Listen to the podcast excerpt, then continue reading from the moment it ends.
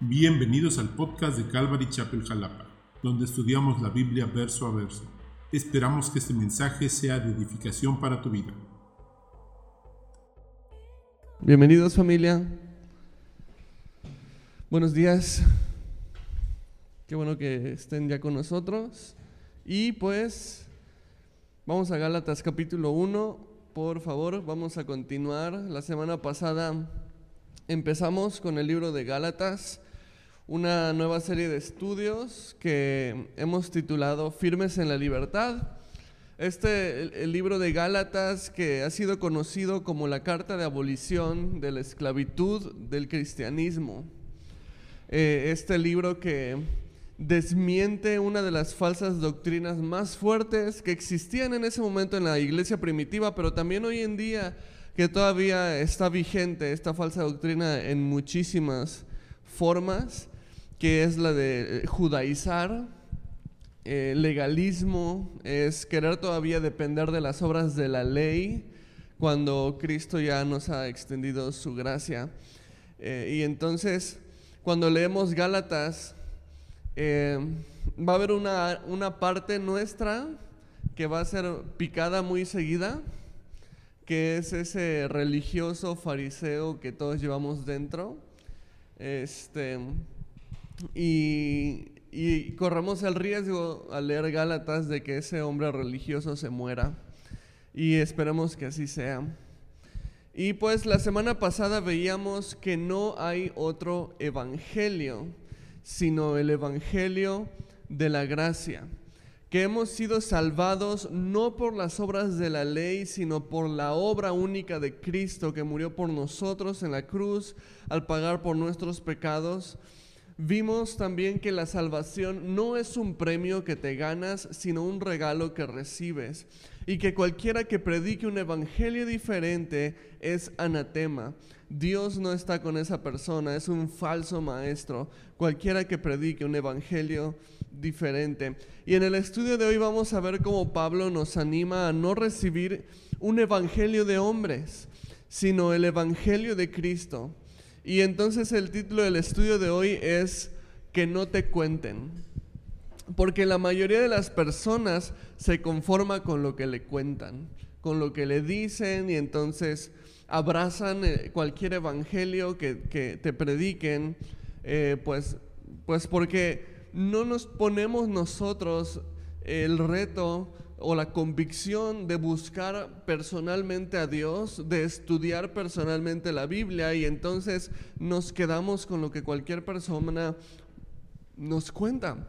Y entonces que no te cuenten, eh, no te conformes con lo que alguien te diga acerca de Dios, eh, sino que Recuerda que Dios te está llamando a ti a tener primeramente una relación personal con Él, pero además tener un estudio de su palabra personalmente y que tú estudies verdaderamente lo que dice la palabra de Dios.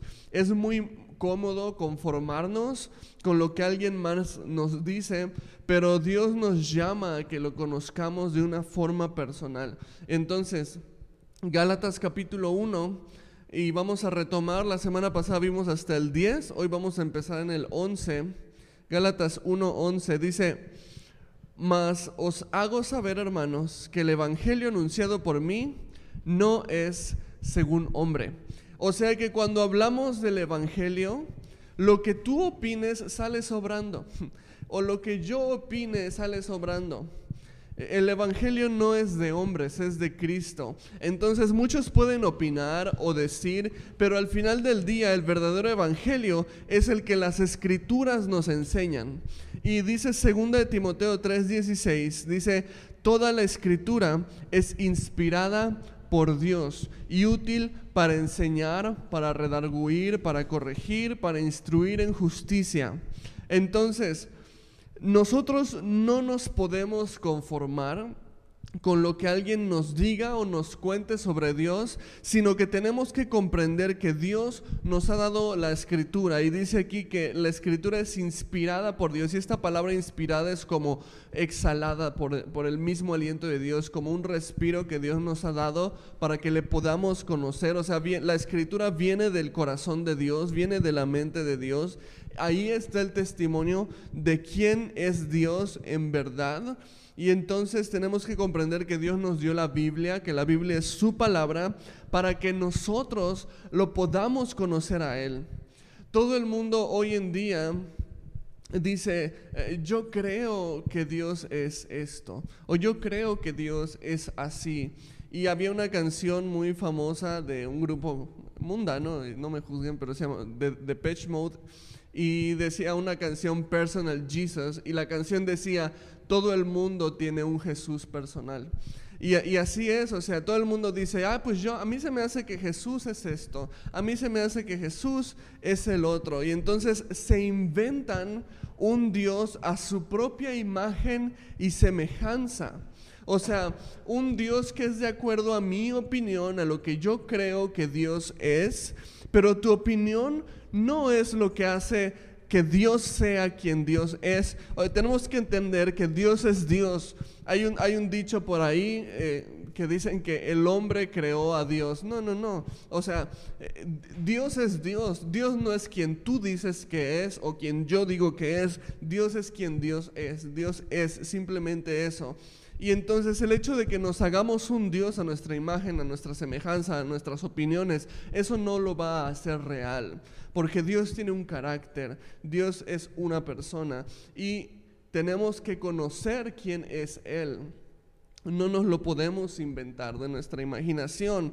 Por esto tenemos que venir a las escrituras y dejar de inventarnos a nosotros mismos lo que creemos o lo que se nos hace o lo que se nos figura que Dios es o que Dios hace. Ok, entonces eh, Pablo dice, no les predico un evangelio de hombres como si los hombres pudiéramos hacer quién es Dios, sino dice, dice termina el, versículo 11, eh, eh, no es según hombre. El evangelio anunciado por mí dice, no es según hombre. Y continúa el 12, pues yo, fíjate, ni lo recibí ni lo aprendí de hombre alguno, sino por revelación de Jesucristo. Y Jesucristo se ha revelado en su palabra.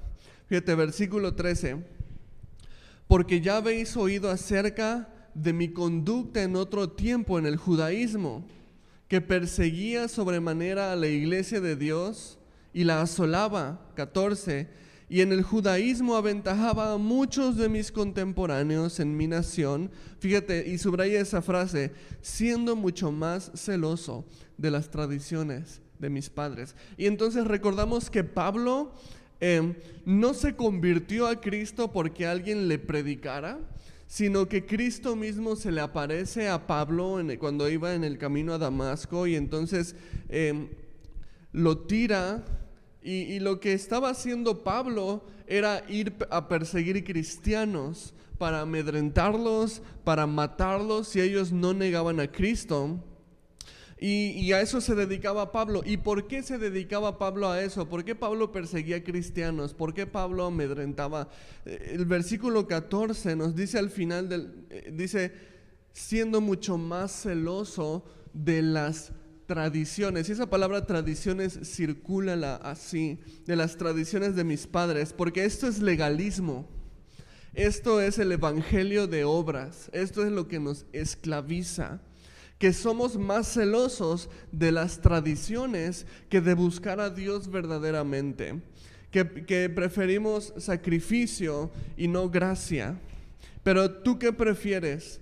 ¿Vivir como enemigo de Dios por amar demasiado tus tradiciones o ser hecho hijo de Dios para conocer a Jesús verdaderamente. Y Jesús no está en tus tradiciones, Jesús está en la palabra. Y Pablo vivía como enemigo de Dios porque amaba más las tradiciones de sus padres que a Dios mismo. Y según Pablo, él iba en nombre de Dios para callar a los blasfemos, a los, a los que él consideraba blasfemos, que eran los cristianos. Y él decía, no, yo vengo en nombre de Dios y entonces niega a Cristo y regresa al judaísmo o muere. Y si no, entonces moría. Pero él no iba en el nombre de Dios realmente, él iba en nombre de su celo por las tradiciones. Y así hay muchos cristianos hoy en día que no van en nombre de Dios, sino van en nombre del celo por las tradiciones. Y eso te hace enemigo de Dios. A Dios no le importan las tradiciones en lo más mínimo, a Dios le importa tu corazón.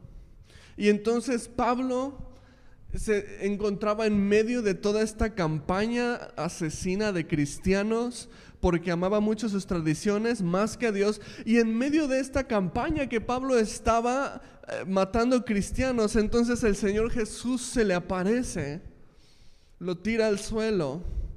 Pablo, ¿por qué me persigues? Y yo creo que el Señor Jesús diría lo mismo a muchos legalistas hoy en día que siguen en tradiciones, que siguen en ley y no en gracia. ¿Por qué están persiguiendo?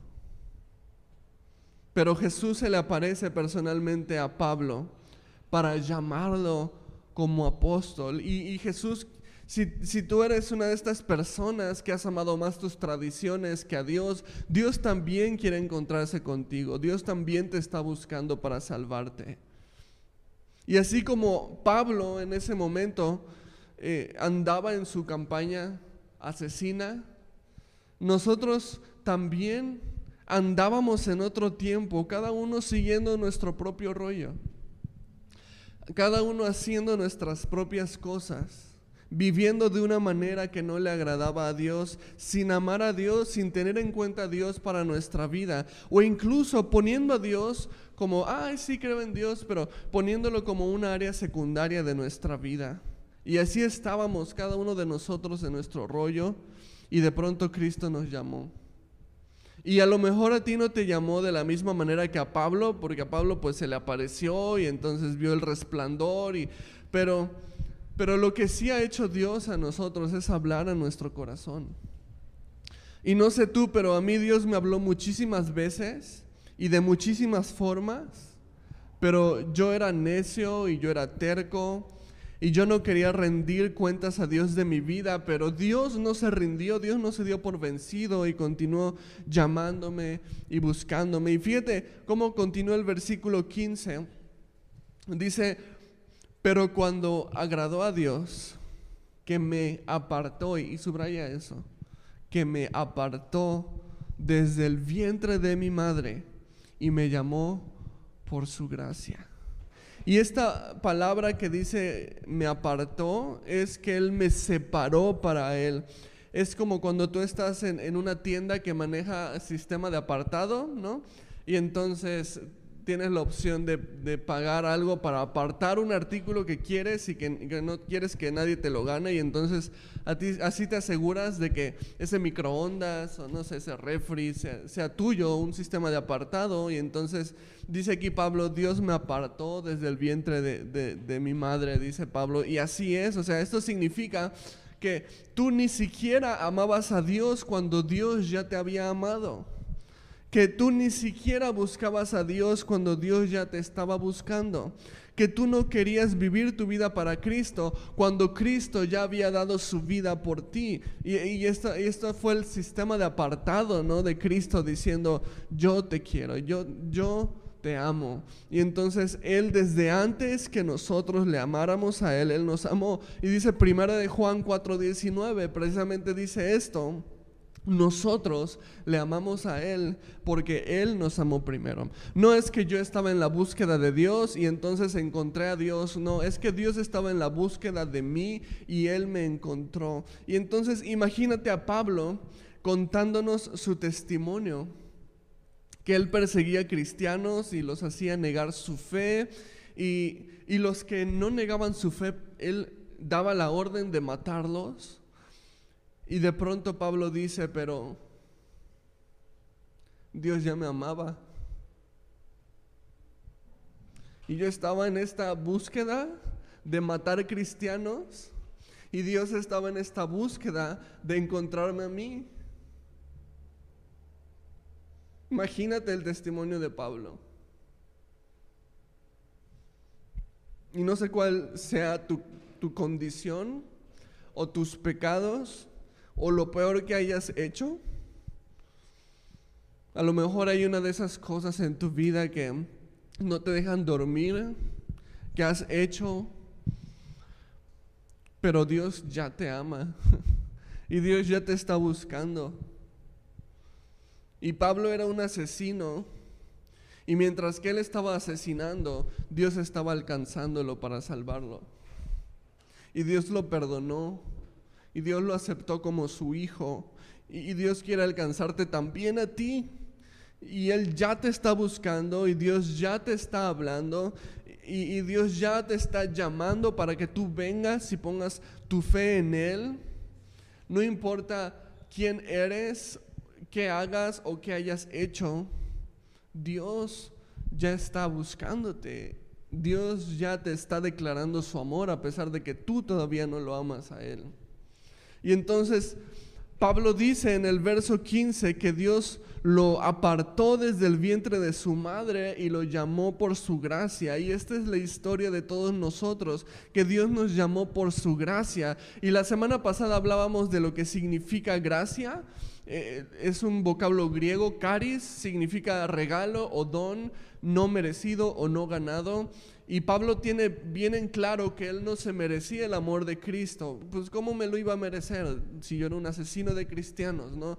O sea, por su gracia yo no me lo merecía. Y no sé tú, pero yo también tengo bien en claro que yo no me merecía el amor de Cristo pero gracia significa que sin importar que lo merezcas o no, lo recibes. Y la realidad es que Él nos lo está ofreciendo aún sin merecérnoslo. La salvación no se trata de quién eres o lo que has hecho, sino se trata de quién es Dios y lo que Él ha hecho por ti.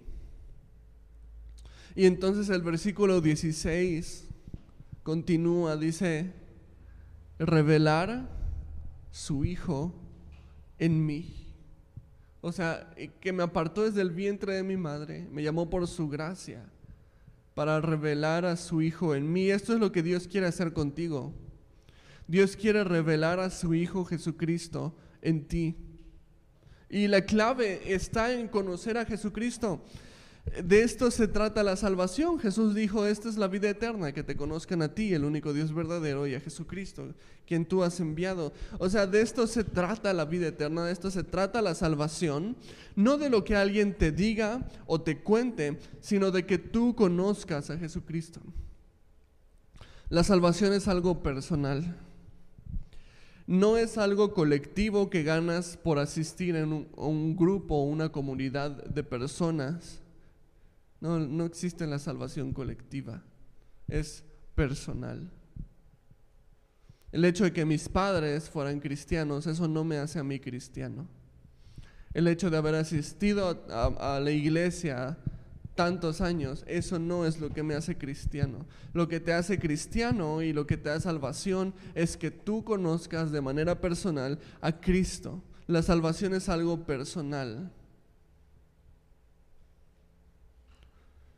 En la iglesia, y a lo mejor eso suena medio fuerte, pero hay gente salva y no salva, por igual.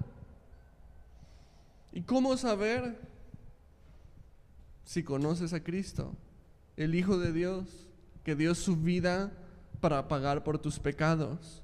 Si lo conoces y has puesto tu fe en Él, entonces eres salvo.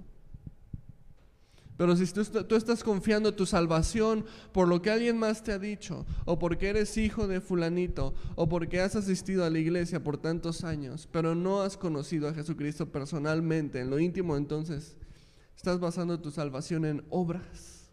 La buena obra de ir a la iglesia, la buena obra de portarme bien con mis papás, y eso no te va a salvar. Entonces dice el 16, revelar a su Hijo en mí para que yo le predicase entre los gentiles.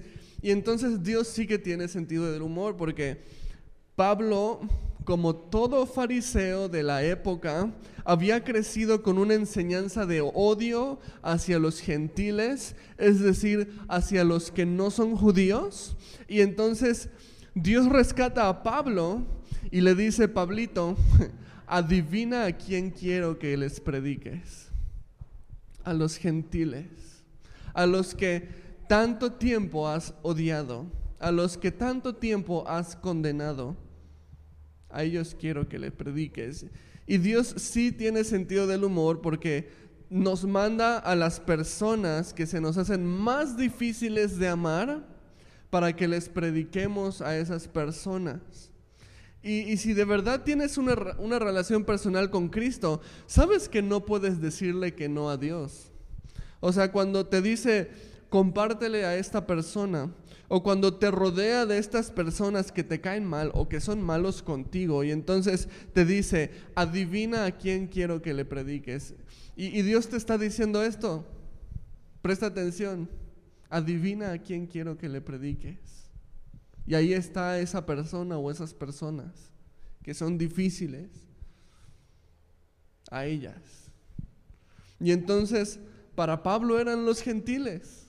Pablo toda una vida odiando a los gentiles, condenando a los gentiles, persiguiendo a los gentiles y de repente viene Cristo y Cristo adivina a quién quiero que le prediques, Pablo. Y entonces Pablo dice, Señor, ¿qué quieres que yo haga? ¿Te acuerdas cuando, cuando, cuando el Señor Jesús tira a Pablo y Pablo, Señor, ¿quién eres y qué quieres que yo haga? Y Jesús le dice, bueno, yo soy Jesús al que tú persigues y, y quiero que vayas y le prediques a los gentiles.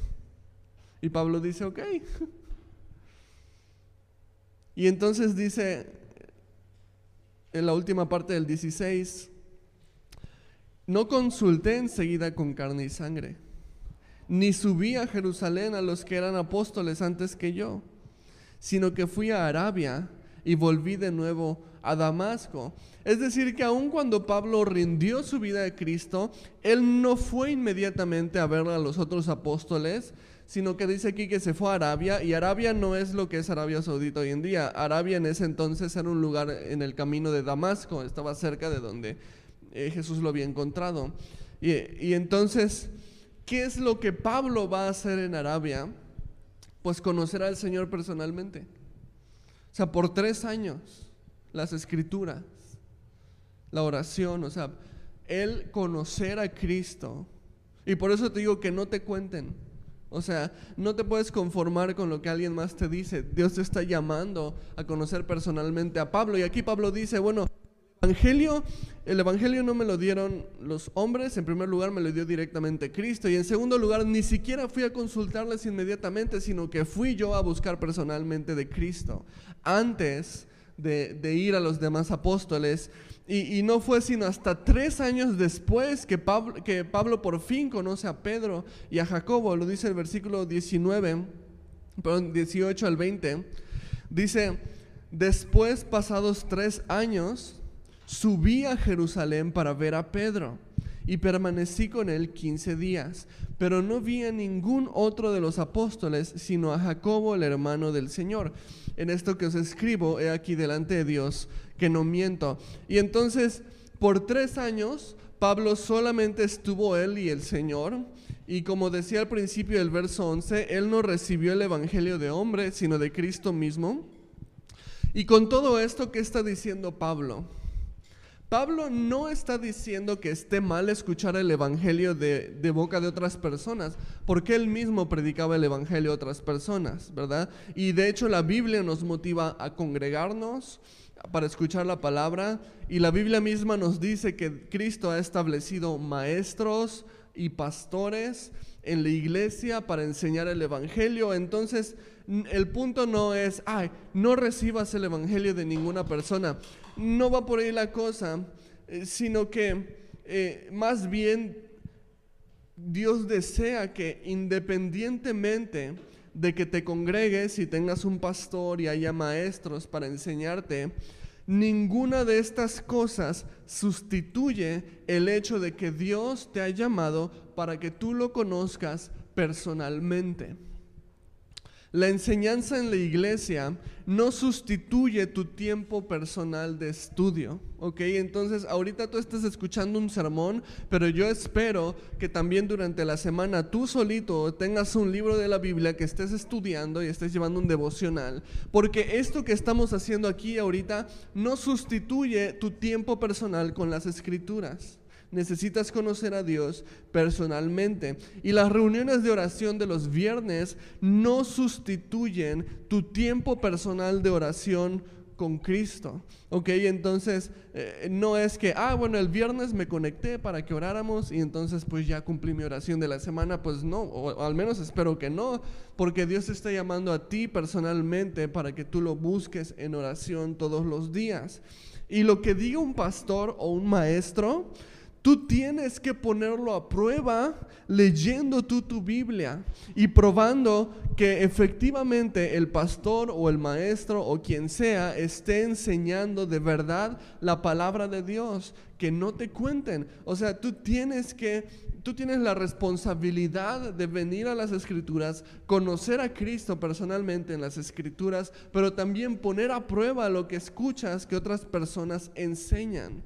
Tú mismo tienes una Biblia en tus manos, o espero que si estamos en un estudio bíblico la tengas por lo menos, y si no la tienes, ve por ella porque estamos estudiando la Biblia.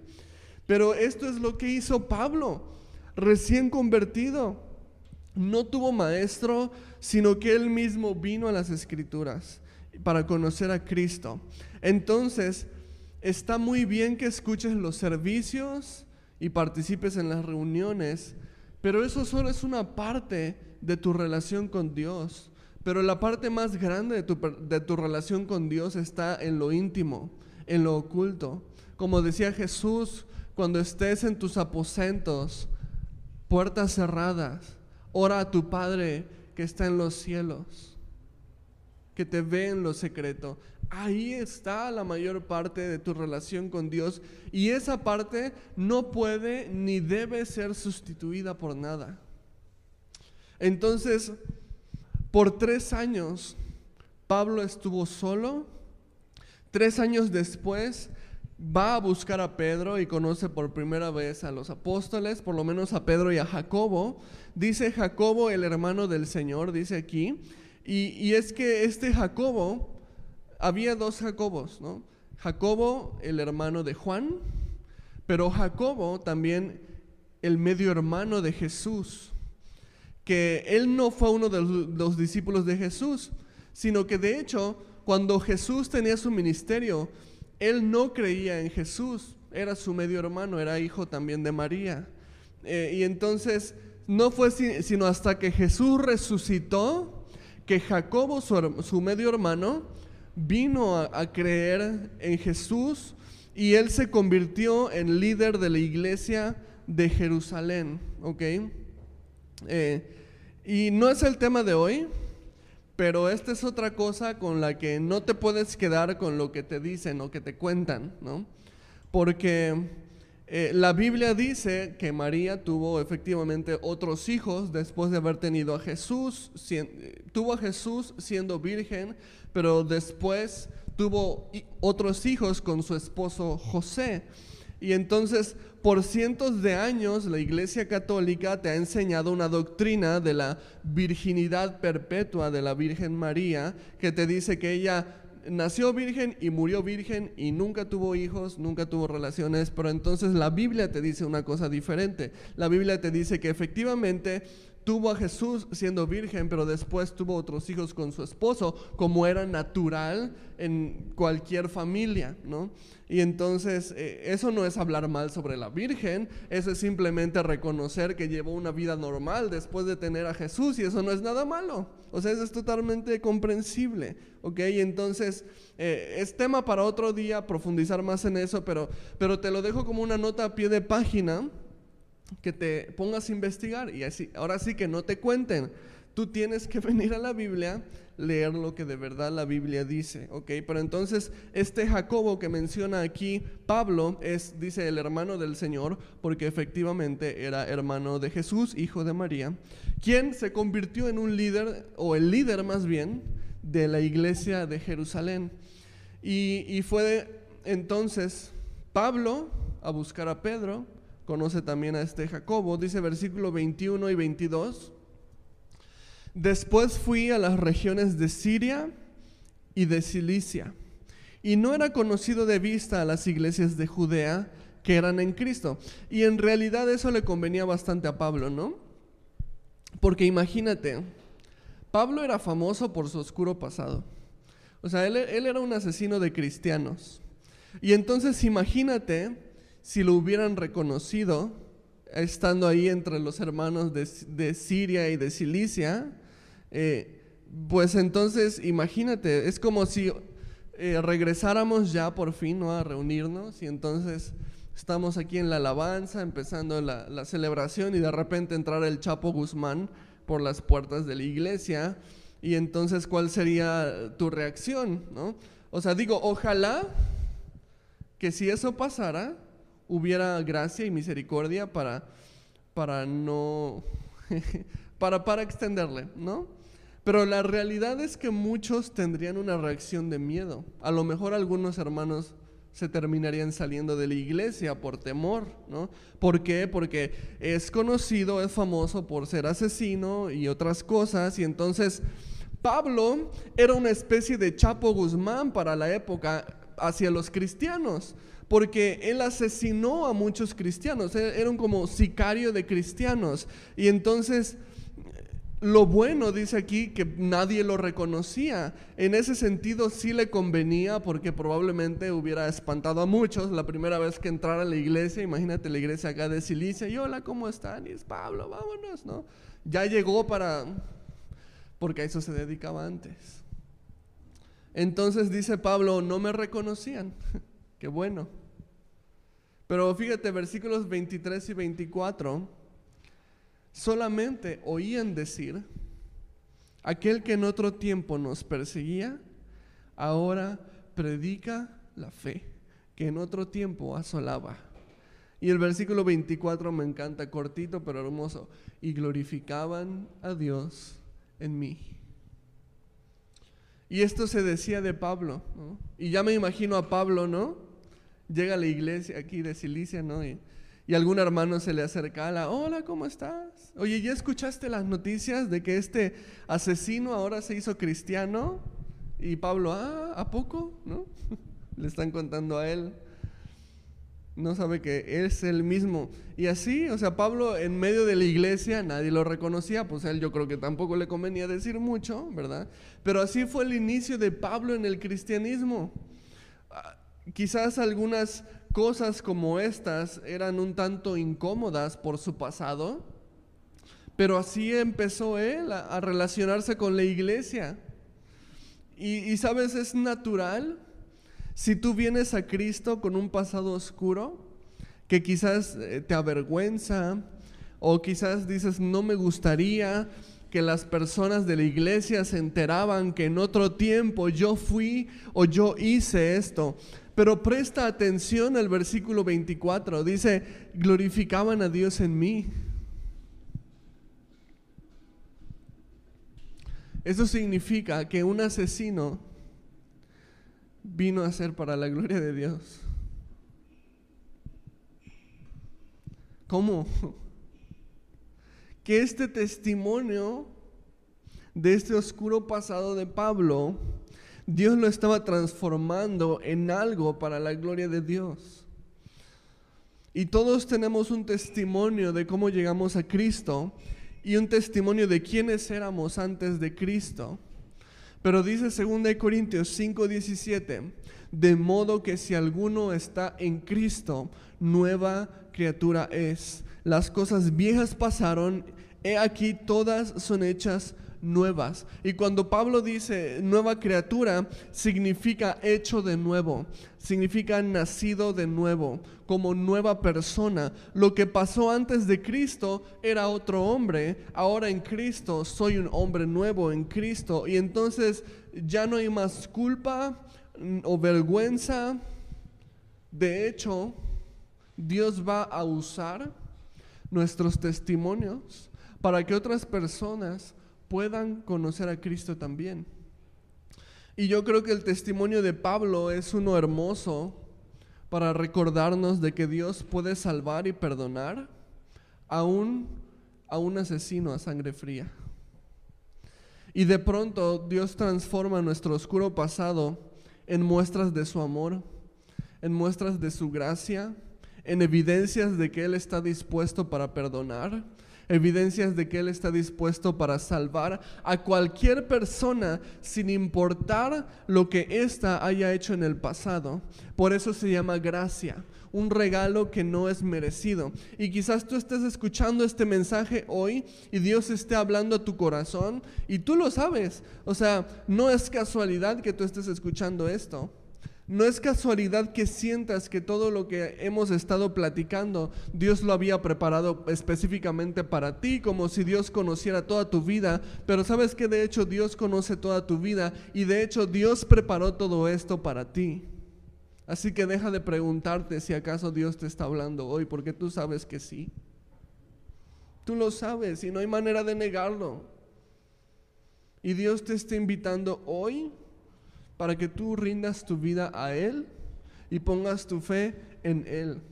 Jesús te ama tanto que Él murió en una cruz para pagar por tus pecados, porque tus pecados tienen un costo y el costo es la muerte. Romanos 6:23, porque la paga del pecado es muerte. Y por eso Jesús vino para morir en tu lugar, para pagar por la muerte que tú y que yo nos merecíamos. Y entonces Él te está hablando hoy y te está ofreciendo que por medio de la fe, solamente eso, Dios no te está pidiendo ven y corrige toda tu vida. No, Jesús te está diciendo solamente ven y pon tu fe en mí para que todos tus pecados te sean perdonados en su totalidad y puedas ser hecho hijo de Dios hoy. Si tú quieres ser hecho hijo de Dios hoy, entonces hoy arrepiéntete de tus pecados. Ven, pon tu fe en Jesús. Dios te ama. Y Dios te ha amado desde hace mucho. Eso no es nuevo. Él te ha amado desde el vientre de tu madre. Y entonces hoy ven y responde al amor que Dios tiene para ti. Es un gusto que nos hayas escuchado. Te esperamos la siguiente. Hasta luego.